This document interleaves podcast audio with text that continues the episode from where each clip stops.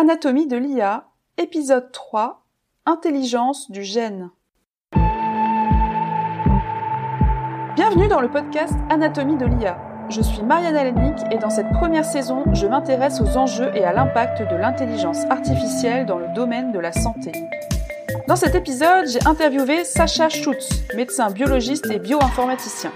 Il nous explique les applications et les enjeux de l'intelligence artificielle pour ses patients au quotidien, mais aussi pour des projets de recherche. Sa double culture médicale et informatique font de lui un acteur de la transformation des métiers et des pratiques dans le domaine de la génétique. Bonne écoute Au moment de l'enregistrement de cet épisode, Sacha Schutz était rattaché à l'Université de Rennes, mais il occupe actuellement les mêmes fonctions à l'Université de Brest.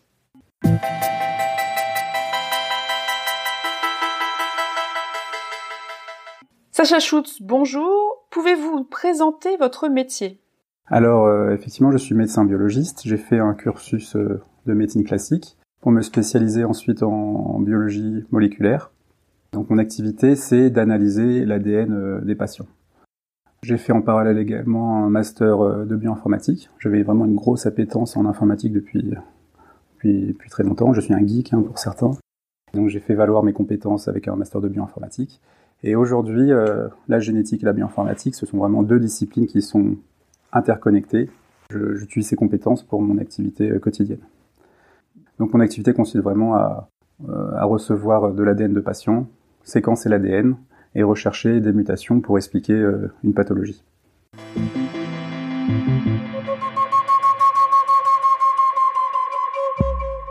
Dans le podcast Anatomie de l'IA, je pose la même question à tous mes invités.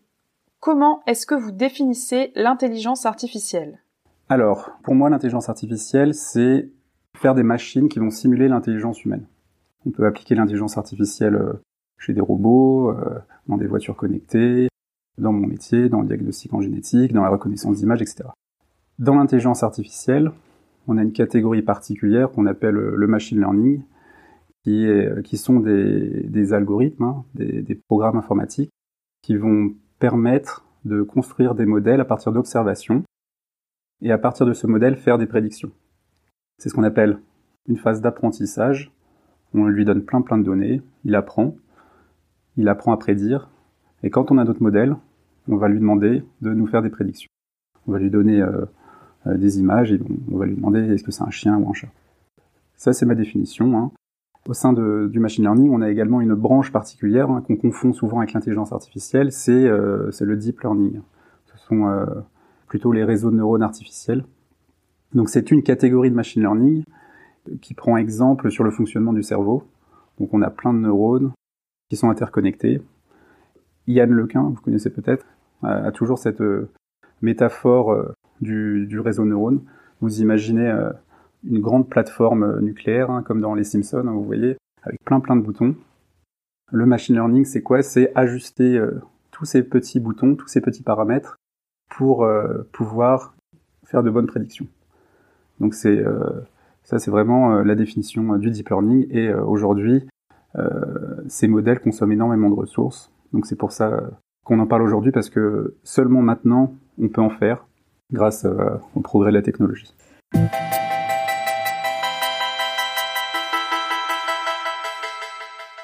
Sacha Schutz, vous travaillez dans le domaine de la génétique. Pouvez-vous nous introduire la discipline? Alors pour ceux qui connaissent pas, hein, donc la génétique, ça va être l'analyse ou l'étude de, de, l'ADN.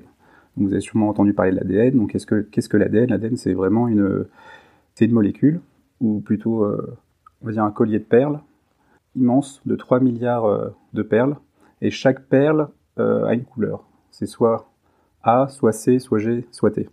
Et donc toute cette information, qu'on peut résumer, on va dire, un livre de 3 milliards de caractères, va contenir l'information pour vous définir, pour définir vraiment votre phénotype. Le phénotype, c'est la forme que prennent les individus. C'est ça, c'est l'expression euh, de l'ADN dans son environnement. Pour rentrer un peu dans les techniques, hein, on a cette molécule d'ADN qui va coder, fabriquer des milliers de protéines, et chaque protéine va avoir un rôle dans la cellule va permettre la constitution de cellules et va créer justement un organisme complexe. Donc mon métier, c'est euh, dans ce collier de perles, hein, sur cet ADN, on a parfois des mutations qui surviennent de façon, euh, on va dire, aléatoire. Parfois, ces mutations euh, vont engendrer une pathologie. Parfois, ça va rien faire du tout. On appelle ça du polymorphisme. Donc mon métier, hein, ça va être justement euh, d'étudier cet ADN. On a, des techniques hein, qu'on appelle des séquenceurs, et on va rechercher, soit de façon ciblée, une mutation précise, soit de façon plus large, certaines mutations responsables des maladies. Est-ce que les mutations ont toutes la même cause? Est-ce que ce sont des mutations qui apparaissent au cours de la vie ou est-ce qu'il y a des mutations dont on hérite? On distingue en général hein, les mutations euh, constitutionnelles des mutations somatiques. les mutations constitutionnelles, c'est vraiment les mutations euh, on est avec. Dès la naissance, même au niveau de la, première cellule œuf, hein, on a des mutations qui peuvent apparaître ou qui sont héritées euh, des parents et qui vont donc être présentes dans toutes les cellules de votre organisme. Donc ça, ça s'appelle des mutations constitutionnelles. On les a dès la naissance. Et ça fait partie justement d'un... À l'hôpital, on a vraiment un laboratoire qui est dédié à la génétique constitutionnelle. D'un autre côté, on a euh, ce qu'on appelle les mutations somatiques. Ce sont des mutations qui vont apparaître au cours de la vie. C'est vous allez à la plage, vous oubliez votre crème solaire, voilà, vous avez un coup de soleil, ben les rayonnements UV euh, vont pouvoir provoquer certaines mutations euh, dans l'ADN. Donc au cours de la vie, on accumule des mutations. Certaines mutations, comme je l'ai dit tout à l'heure, vont, vont rien faire, et d'autres mutations vont euh, pouvoir engendrer des maladies. Donc dans le cas du soleil, on a certaines mutations qui vont pouvoir engendrer, euh, par exemple, un, mélanome. Ou encore, le tabac va pouvoir euh, créer des lésions au niveau de l'ADN, au niveau des poumons, et provoquer, par exemple, un cancer du poumon. On a vraiment deux grands versants, mais au final, c'est toujours la même chose. C'est des maladies de l'ADN, c'est-à-dire euh, c'est des lésions de l'ADN qui vont engendrer des pathologies, que ce soit constitutionnelles ou somatiques, c'est-à-dire euh, surtout principalement les cancers. Par rapport à ces maladies euh, qui sont issues de, mutations, quoi est-ce que l'intelligence artificielle peut nous aider? Il faut savoir que l'ADN, hein, je vous ai dit, c'était une longue séquence de 3 milliards de caractères, grossièrement. Quand on va l'analyser, on va le séquencer, c'est-à-dire la lire, lire cette séquence. Et pour trouver euh, une mutation euh, dans une très longue séquence, on a besoin euh, de faire énormément de calculs. Donc c'est pour ça qu'on va avoir besoin de machines à calculer, mais on va également avoir besoin d'intelligence artificielle pour nous aider à dire si telle mutation est vraiment pathogène. Euh, donc une des applications d'intelligence artificielle, c'est en routine, tous les jours, je regarde des séquences, je regarde pardon, des variations chez des patients, j'ai un patient, il a par exemple la mucoviscidose, et je vais euh, trouver certaines mutations. Et la question que je me pose, c'est est-ce que cette mutation est vraiment la cause de la maladie ou pas? Donc pour ça, on s'aide d'arguments qu'on appelle la classification ACMG. On va, on va se poser la question est-ce que cette mutation euh, touche un gène en particulier? Est-ce que cette mutation euh, est fréquente dans la population? Si une mutation est très fréquente dans la population, on, pense que la mutation n'est pas intéressante. Pour analyser ça, vous avez des bases de données avec des gènes de personnes pour être capable de comparer? Comment est-ce que ça fonctionne? C'est ça, on a en fait, euh, on a un projet par exemple, c'est le projet Génomadé. C'est un projet euh, international qui, a, visait à séquencer. Euh, bon, au début, il y avait le projet 1000 génomes, c'était séquencer 1000 génomes, mais maintenant on est à un projet anglais, c'est 100 000 génomes. Et en collectant toutes ces informations, on va pouvoir voir certaines mutations et calculer des fréquences. C'est grâce à ces bases de données qu'on va pouvoir euh, faire du diagnostic. Donc là, euh, récemment, justement, il y a le projet anglais 100 euh, 000 génomes, qui est vraiment séquencé 100 000 génomes, et on va pouvoir bientôt accéder à, ces infos, à ces fréquences. Dans mon travail, je vais voir une variation et je vais pouvoir la comparer à ces bases de données, voir si d'autres patients ont cette mutation, ou voir directement la fréquence de ce variant, qui va m'aider au diagnostic. Mais on n'utilise pas que les bases de données de population, on va utiliser également des arguments de conservation au sein des espèces. On peut séquencer les humains, mais on a aussi séquencé les animaux. Et on peut regarder si entre les animaux, on a euh, une conservation euh, d'une zone de l'ADN. C'est-à-dire, euh, si une zone de l'ADN est conservée, ça veut dire que c'est probablement important. Et donc si c'est important, ça veut dire que c'est fonctionnel. Je vais prendre un exemple. Si vous regardez l'ADN pour un gène, par exemple le gène de l'hémoglobine, vous le regardez chez, je sais pas, le chat, le chien, etc., vous allez voir que certaines séquences sont conservées chez toutes les espèces, alors que d'autres séquences vont être moins conservées. Alors pourquoi euh, Comment on explique ça? On explique simplement que euh, bah, les zones conservées ont été sélectionnées euh, positivement par la sélection naturelle. Et les autres mutations qui ont eu lieu aléatoirement, elles, peuvent être également conservées parce qu'elles n'ont pas d'impact fonctionnel sur la protéine. Donc ça, c'est vraiment un des arguments qu'on utilise aussi. Donc si je résume, on a des arguments au niveau de la fréquence du variant, on a des arguments au niveau de la conservation de ces mutations au sein des espèces, et on a euh, également d'autres arguments, ce sont des arguments fonctionnels. Euh, donc là, ce sont des modèles mathématiques qui vont dire si telle variation va impacter euh, la protéine. En résumé, on a un ensemble d'informations associées à une variation qui vont nous, nous aider à prédire si ce variant est délétère ou pas. Délétère, c'est que le variant a un impact négatif. Oui, c'est ça. Et, c'est là que l'intelligence artificielle va nous aider. On va donner toutes ces données. Donc on a vraiment énormément de données. Sur 3 euh, milliards de bases de l'ADN, on a environ 3 millions euh, de variants. Et donc parmi ces 3 millions de variants, on va essayer, euh, on va les donner à manger à l'intelligence artificielle, qui à l'aide de toutes ces bases de données va nous faire une prédiction et nous aider à, classer un variant. Une variation, pardon, une mutation. Donc dans, au quotidien, comment hmm. ça se passe bah, notre travail? Alors il faut savoir que dans un laboratoire de génétique, hein, on a en général deux versants. On a ce qu'on appelle la génétique constitutionnelle et la génétique somatique. Alors la génétique constitutionnelle, c'est euh, la génétique qui va étudier euh, les mutations à l'état constitutionnel, c'est-à-dire les mutations que vous avez euh, depuis votre naissance.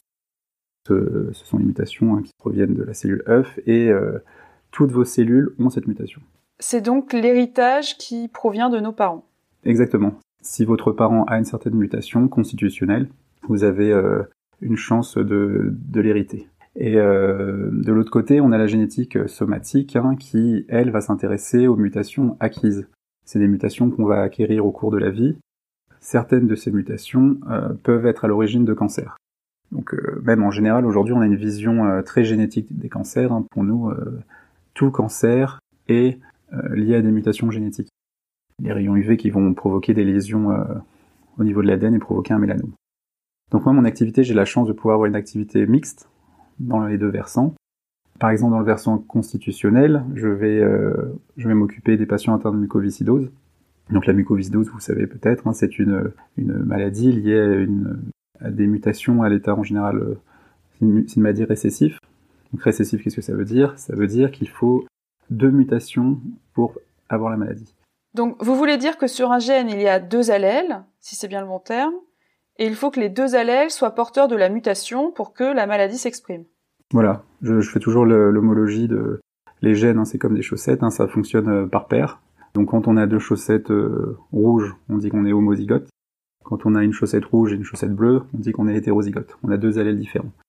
Donc euh, dans le cas de la mucoviscidose, hein, on a on a deux allèles, on va dire. On a chaussette blanche et le et l'allèle muté qui est la chaussette noire.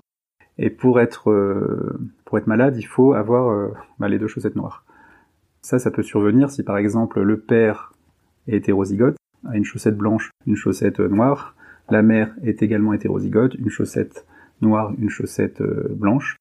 Et lors de la fécondation, hein, on a la transmission aléatoire hein, d'une chaussette de chaque parent et euh, dans le cas de la mucoviscidose, hein, malheureusement, l'enfant hériterait euh, des deux chaussettes noires, donc il serait homozygote muté pour cette maladie.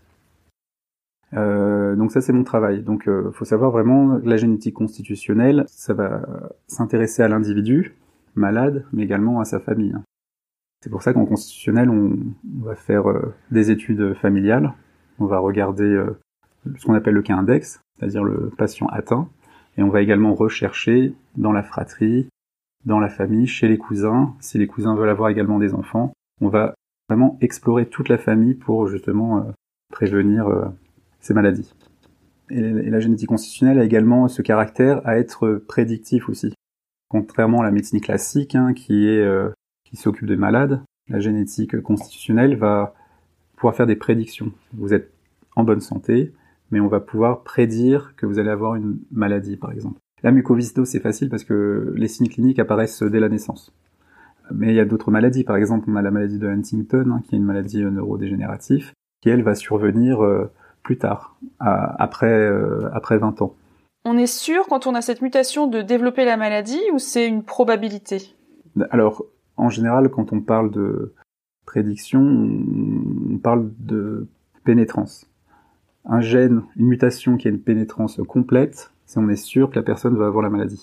Alors qu'une pénétrance de 50%, on a 50% euh, de chance d'avoir la maladie.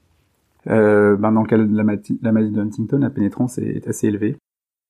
Mais les signes cliniques apparaissent très tard, après 20 ans, c'est des signes cliniques assez, euh, difficiles. Hein. Et en plus, on n'a pas de traitement.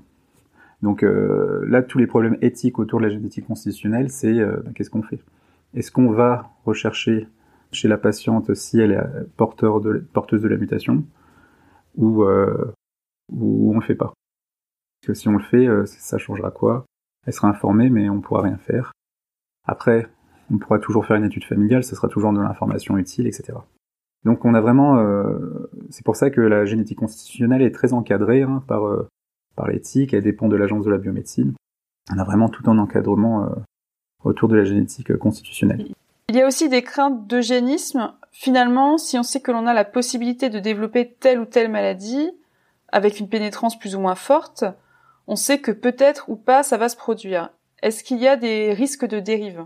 Complètement. Après, ça dépend de la définition d'eugénisme, mais euh, concrètement, on, peut déjà dire qu'on en fait. Dans le sens où, par exemple, on peut déjà dépister euh, la trisomie 21, aujourd'hui directement en faisant une prise de sang. À l'époque, on faisait euh, des amyosynthèses. Hein. C'était, on allait rechercher si, si, le fœtus avait une trisomie 21 en regardant les chromosomes. Mais aujourd'hui, grâce aux technologies modernes de séquençage au débit, on peut directement euh, prendre du sang maternel, une simple prise de sang, et on peut ensuite euh, regarder l'ADN. Et rien qu'en regardant l'ADN, on va savoir si euh, le fœtus a atteint de trisomie ou pas. Il y a de l'ADN du fœtus qui circule dans l'organisme de la mère. C'est ça, c'est c'est de l'ADN du fœtus, qu'on appelle de l'ADN libre circulant, qui circule librement dans le sang et qui peut être détecté. Donc ça, c'est vraiment très récent, hein, la détection de l'ADN circulant. Au tout début, ça servait euh, à prédire euh, le sexe. Puis, on s'est dit, tiens, ça peut aussi aider à prédire euh, s'il atteint d'une trisomie, par exemple, une trisomie 21. Et aujourd'hui, maintenant, on a des études qui permettent de savoir si le fœtus est atteint d'une mutation dans un gène particulier. La, trisomie, l'avantage, c'est ça concerne tous les chromosomes. Donc le signal est très fort, on va le voir facilement. Par contre, chercher une mutation dans l'ADN du fœtus, ça c'est incroyable. Et là, justement, il y a le risque vraiment de dérive génétique parce que on peut faire un diagnostic d'un fœtus sur, une simple prise de sang chez la mère, donc ça c'est bien. Mais qui dit plus tard, euh, sur une simple prise de sang, on pourrait faire euh, regarder si la couleur de ses yeux, euh, la couleur de ses cheveux, etc. Voilà. Bon, on n'y est pas encore, c'est rassurant, mais technologiquement, on s'en approche. Donc c'est ça qui peut, qui peut faire peur, effectivement. Si on revient sur la génétique somatique, en quoi elle consiste? Donc la génétique somatique, elle ne s'intéresse pas au constitutionnel, elle s'intéresse uniquement à la mutation euh, dans la tumeur. En fait, il faut savoir que euh, un cancer, comment ça marche, c'est euh, certaines mutations qui surviennent aléatoirement vont donner un avantage pour certaines cellules à se répliquer indéfiniment. Euh, moi je le prends toujours comme métaphore, c'est euh, les cellules cancéreuses échappent un peu à la dictature euh, de notre corps, de notre système immunitaire, etc. leur seul objectif, c'est vraiment de se répliquer, de se répliquer. Donc pour ça, on a, elles vont pouvoir sélectionner certaines mutations qui vont leur donner un avantage, un avantage pour se répliquer mieux, un avantage pour devenir immortel, un avantage pour échapper au, au système immunitaire, etc. Et donc, euh, ce qu'on fait au laboratoire, hein, on a un patient, par exemple, il a un cancer, on va faire euh, des biopsies. Une biopsie, c'est un prélèvement de la tumeur pour justement étudier son ADN et la mutation. C'est ça. Donc, soit en général, on, a, on fait une exérèse de la tumeur, c'est-à-dire euh, on va opérer le patient de sa tumeur. Cette tumeur va être analysée chez les anapathes. Hein. Les anapathes, ce sont ceux qui regardent au microscope les tissus. Et ensuite, on va l'envoyer en génétique. Et en génétique, on va séquencer l'ADN de la tumeur. Et ce qu'on va chercher, on va rechercher justement ces, mutations spécifiques que le cancer a, sélectionnées pour euh, son avantage un peu égoïste de se répliquer. En fonction de certaines mutations, on va pouvoir proposer des traitements. Donc ça, c'est ce qu'on appelle la thérapie ciblée, ou on parlait de théranostic, le mélange entre diagnostic et thérapeutique. À l'hôpital, par exemple, on a plusieurs cancers. Hein. On va étudier, euh, on parlait tout à l'heure du mélanome. On a aujourd'hui euh, un traitement pour le mélanome métastatique, qui est euh, une molécule qui va agir contre une mutation dans un gène particulière. Hein. Une mutation dans le gène BRAF. Je ne rentre pas dans les détails. Mais si la tumeur qu'on analyse génétiquement est porteur de cette mutation, alors on va pouvoir donner un traitement. Et le traitement est assez efficace. Bien entendu, euh, un des gros problèmes avec ça, c'est euh, on va avoir des phénomènes de résistance. Le traitement va marcher, mais euh, à long terme, on va avoir, on peut avoir une réapparition de la tumeur malheureusement. Mais on a quand même des, gains de survie très importants. Donc ça, c'est principalement l'objectif de la génétique en somatique, c'est-à-dire faire de la thérapie ciblée. C'est ce qu'on appelle aujourd'hui la médecine de précision personnalisée. Oui, c'est ça, tout à fait. On parle de médecine de précision ou certains encore de médecine personnalisée. Moi, j'aime bien dire juste thérapie ciblée. Euh, c'est vraiment le cas. C'est-à-dire, au lieu de faire euh, à l'école de médecine, on apprenait toujours un traitement pour une maladie, mais en fait, c'est un traitement pour un patient et sa maladie. Là, aujourd'hui, c'est vraiment euh, en pleine expansion. On a récemment, on a l'olaparide, un nouveau, une nouvelle molécule qui va être qui a comme indication le cancer de l'ovaire lié aux mutations du gène BRCA.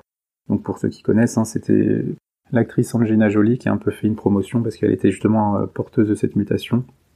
Aujourd'hui, on a vraiment un traitement euh, qui va bientôt avoir une indication pour le cancer du sein aussi. Dans le cas d'Angelina Jolie, c'est sa mère qui a développé un cancer du sein.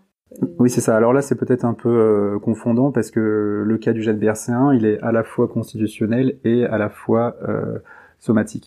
Je disais tout à l'heure qu'on avait euh, la génétique somatique s'intéresser au, cancer et le constitutionnel s'intéressait aux, aux maladies héréditaires. Mais on a ce qu'on appelle des cancers héréditaires, c'est-à-dire une prédisposition au cancer au même titre euh, qu'une prédisposition euh, à la maladie de Huntington, etc.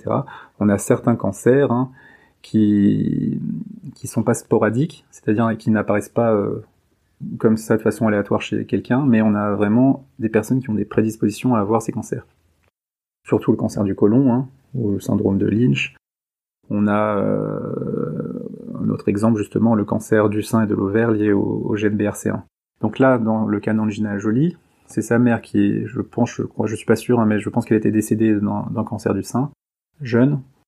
On a vu qu'elle était porteuse d'une mutation BRCA. On a recherché la mutation chez Angina Jolie. Donc ils ont certainement euh, vu qu'elle était porteuse, et euh, mais, mais elle n'a pas du tout fait de cancer. Hein. Donc là, on est vraiment dans du prédictif. Ils ont, euh, ils ont agi en conséquence. Si on revient sur les applications, dans quel cas l'intelligence artificielle apporte une plus-value? L'ADN, c'est grand. C'est vraiment énormément de données. Lorsque moi, mon travail, j'étudie un patient, j'observe plein plein de variations, c'est-à-dire des mutations mais qui ne sont pas forcément pathogènes. On a vraiment, quand j'observe une mutation, je me pose la question est-ce que elle est délétère, est-ce qu'elle est pathogène ou elle est polymorphe, c'est-à-dire qu'elle n'a aucun effet. Pour être plus précis, on utilise une grille, en fait, des scores, on appelle les scores de la CMG, qui vont de 0 à 5. Le premier score, c'est la variation que l'on observe bénin. Ensuite, on dit probablement bénin. De l'autre côté, on a le variant est pathogène, donc là c'est le score 5. Likely pathogène, c'est probablement pathogène, score 4. Et au milieu, on a une classe où on ne sait pas quoi dire. On appelle ça un VSI, variant de signification indéterminée. Et euh, malheureusement, souvent les variants tombent dans cette classe. On ne peut pas prédire ce que va faire euh, ce variant. Et là où l'intelligence artificielle, ça va nous aider, ben, ça va nous aider justement à, faire ces prédictions. Effectivement, il y a vraiment plein plein de données, il y a plein d'annotations. Alors qu'est-ce que c'est des annotations? J'explique, hein, c'est quand on analyse l'ADN d'un patient, on va voir ces variations et on va les annoter avec des bases de données. Donc ces bases de données vont nous dire si tel variant est fréquent dans la population, si ce variant euh, est conservé au sein des espèces, si ce variant touche une protéine importante, etc., etc. Donc on a énormément d'annotations et euh, c'est pas toujours facile de, tout regarder euh, d'une seule traite. Et c'est là que l'intelligence artificielle vient nous aider, où Là, on a des modèles de machine learning et de deep learning qui vont prendre toutes ces annotations et nous aider à prédire la classe euh, du variant. Donc là, par exemple, nous, euh, moi au laboratoire, j'utilise un score qui s'appelle euh, score DAN, par exemple. C'est un score qui prend toutes ces caractéristiques, conservation, etc. Et il va me prédire si ce variant est probablement délétère ou pas. Ça va être juste un indice. Il y aura plein d'autres scores, plein d'autres algorithmes qui vont m'aider et moi je vais, je vais combiner, je vais regarder toutes ces, tous ces résultats, tous ces scores qu'on dit des scores in silico, hein, pour euh, m'orienter vers ma réponse euh, diagnostique. Donc c'est vraiment euh, à ce niveau-là que, que l'intelligence va nous aider pour l'interprétation des mutations génétiques.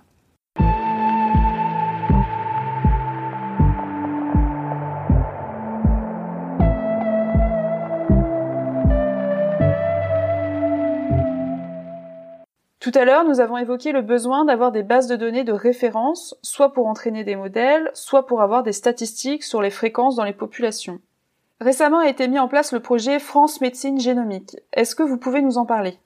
Alors le projet France Médecine Génomique, c'est un projet euh, qui a débuté il y a plusieurs années. Hein. Donc l'objectif, euh, c'est de créer des centres de séquençage pour euh, séquencer du whole genome.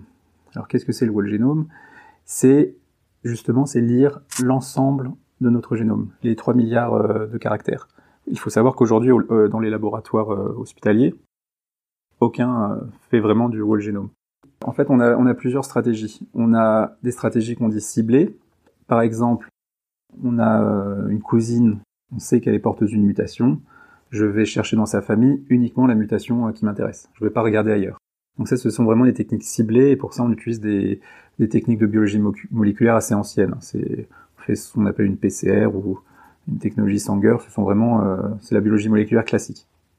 Maintenant, quand on veut, quand on ne sait pas quoi chercher, on va essayer de chercher de façon plus large. Donc là, on a plusieurs stratégies. On a par exemple la stratégie panel. Alors qu'est-ce que c'est?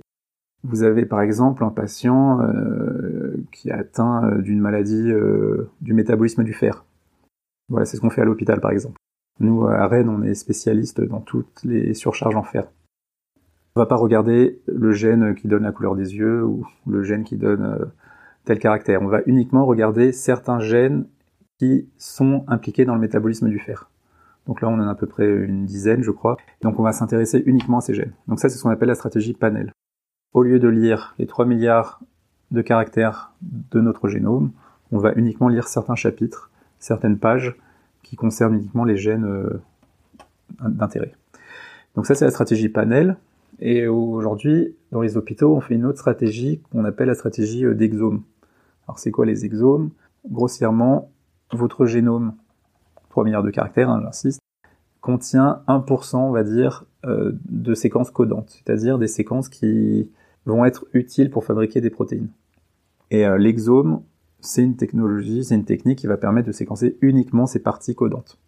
Donc on va séquencer 1% du génome, mais on va avoir énormément d'informations parce qu'on sait euh, que les protéines, c'est vraiment euh, c'est elles qui ont un rôle clé euh, dans, dans la vie cellulaire.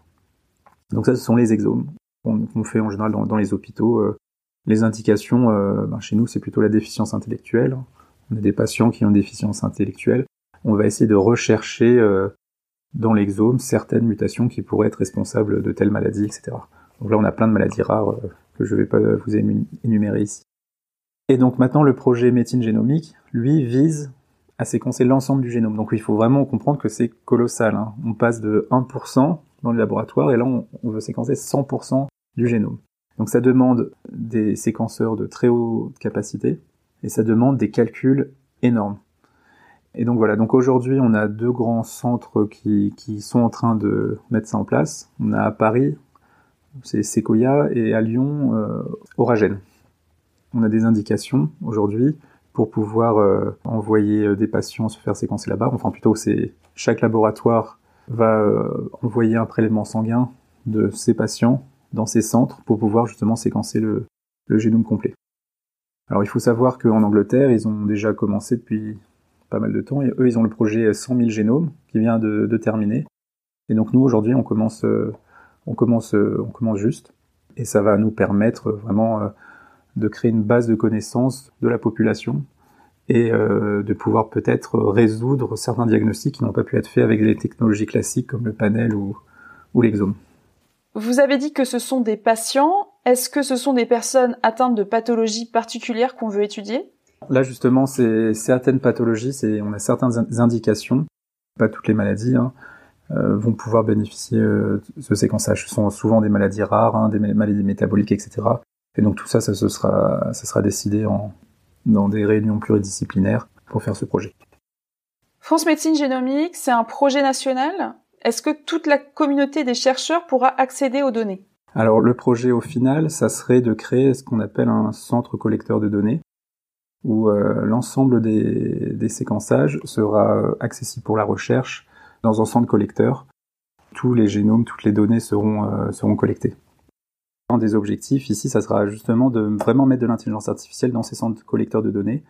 Parce que là, imaginez, vous, euh, un génome, 3 milliards de caractères, si on, a, ça pour euh, plein de patients, on va avoir un, une montagne de données à analyser. Et donc là, on espère que l'intelligence artificielle pourra nous aider.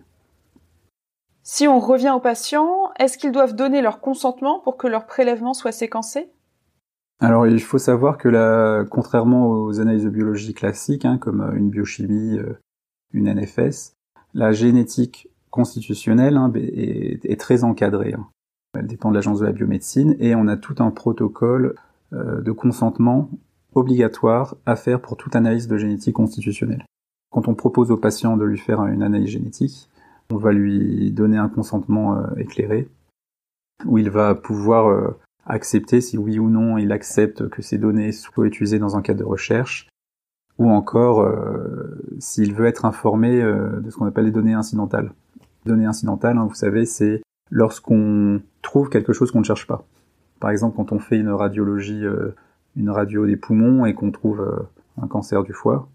Donc là, en imagerie, on va le rendre systématiquement. En génétique, là, on a vraiment tout un problème éthique, est-ce qu'on rend des données incidentales? C'est le patient, il va très bien, on lui fait un test génétique pour rechercher une maladie particulière, mais on trouve quelque chose d'autre. C'est vraiment très problématique. Hein. Par exemple, on a une patiente, on lui recherche une maladie du, fer, par exemple, donc on fait un whole génome, et en analysant son génome, on trouve rien concernant le fer. Par contre, on va retrouver une mutation du gène BRC1, qui est une prédisposition au cancer euh, du sein. Donc là, qu'est-ce qu'on fait? Est-ce qu'on doit le dire au patient, etc. Donc c'est pour ça qu'on a vraiment un consentement euh, éclairé pour, pour, euh, pour nous aider.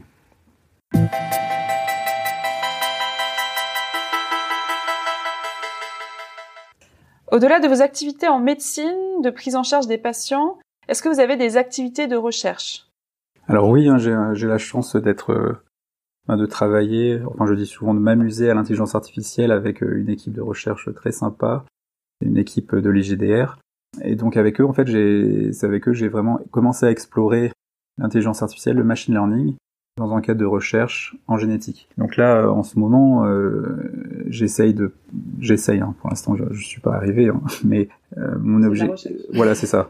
Mon objectif, ça serait de prédire l'expression des, des, gènes en fonction, euh, en fonction des séquences. Pour être simple, toutes nos cellules ont le même ADN. Pourtant, toutes nos cellules sont différentes les cellules de nos yeux, les cellules de notre peau sont différentes. Alors qu'est-ce qui fait cette différence? Ben c'est l'expression des gènes. On a certains gènes qui vont s'exprimer dans tel tissu. Par exemple, la mélanine va s'exprimer dans, les cellules de la peau, et d'autres euh, gènes vont s'exprimer. Euh, la kératine va s'exprimer dans les cellules euh, des cheveux, par exemple. Dans notre ADN, on a certains gènes qui s'expriment et d'autres. Donc toute la question aujourd'hui en génétique, c'est de comprendre cette régulation. Donc on a énormément euh, vraiment progressé. Je pense que vraiment les méthodes, de, particulièrement du deep learning, pourraient justement nous aider à comprendre. Parce que vu qu'on a emmagasiné énormément d'informations sur euh, la structure en 3D de l'ADN, euh, sur ce qu'on appelle l'épigénétique, on a énormément de données, mais on comprend toujours pas vraiment comment ça marche. Donc si l'intelligence artificielle peut nous aider ici, c'est génial. Donc par exemple, on a des, des réseaux neurones, de, des réseaux de neurones, hein, du deep learning, on va pouvoir donner en entrée des séquences, des informations complémentaires, hein, de l'épigénétique, etc., pour essayer de prédire l'expression de tel gène dans telle cellule. C'est vraiment d'actualité, et c'est là où l'intelligence artificielle euh, peut, peut nous aider. Pour mener ces recherches, vous avez besoin de données. D'où proviennent-elles? De patients qui sont venus vous voir? C'est plus complexe que ça. C'est en général, on a des projets internationaux, c'est des projets de recherche clinique.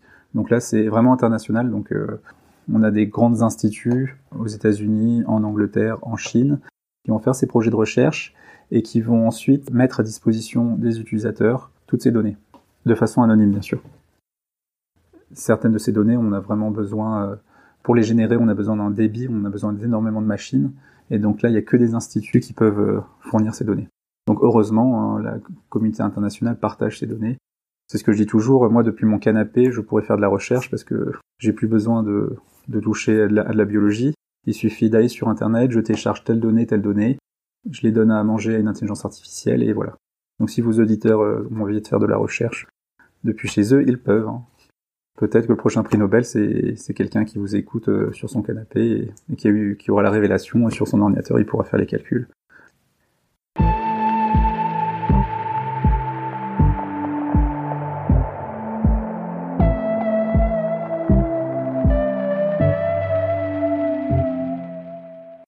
Sacha Schutz, comment voyez-vous l'avenir de l'intelligence artificielle pour la génétique, notamment en termes de bénéfices et de risques?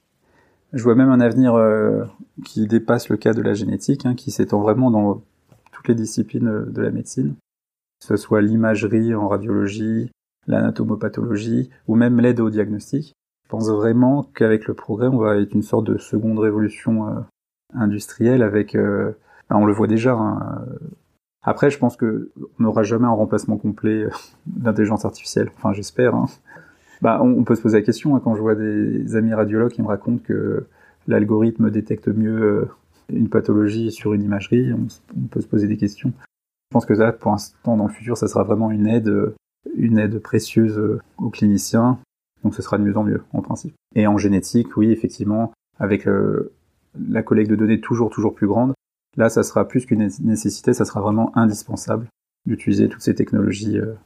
Donc, on espère les hôpitaux sont toujours propriétaires euh, de ces données et que les géants de l'industriel euh, autour de l'intelligence artificielle ne mettront pas forcément euh, leur nez dedans. On va voir, l'avenir nous le dira.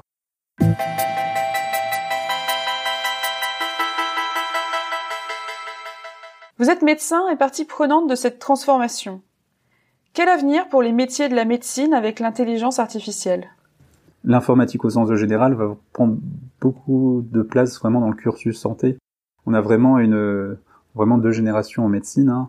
On a la génération des jeunes qui sont, je, me considère encore comme un jeune. Hein. On a une génération de jeunes qui, on va dire, qui connaît euh, l'informatique, qui connaît les technologies, etc. C'est vrai qu'on est vraiment très vite euh, largué, on va dire, devant toutes ces technologies. Et donc là, c'est, ça sera indispensable de former des nouveaux médecins sur ces technologies. Ça, c'est indéniable. À côté des cours de cardiologie, on aura les cours d'intelligence artificielle et de machine learning ou manipulation des données.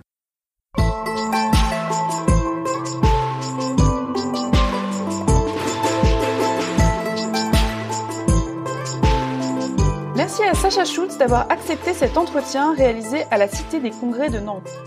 Et merci à vous d'avoir écouté cet épisode jusqu'au bout. Si ça vous a plu, partagez, notez le podcast sur votre application d'écoute préférée et laissez-moi un commentaire. À bientôt!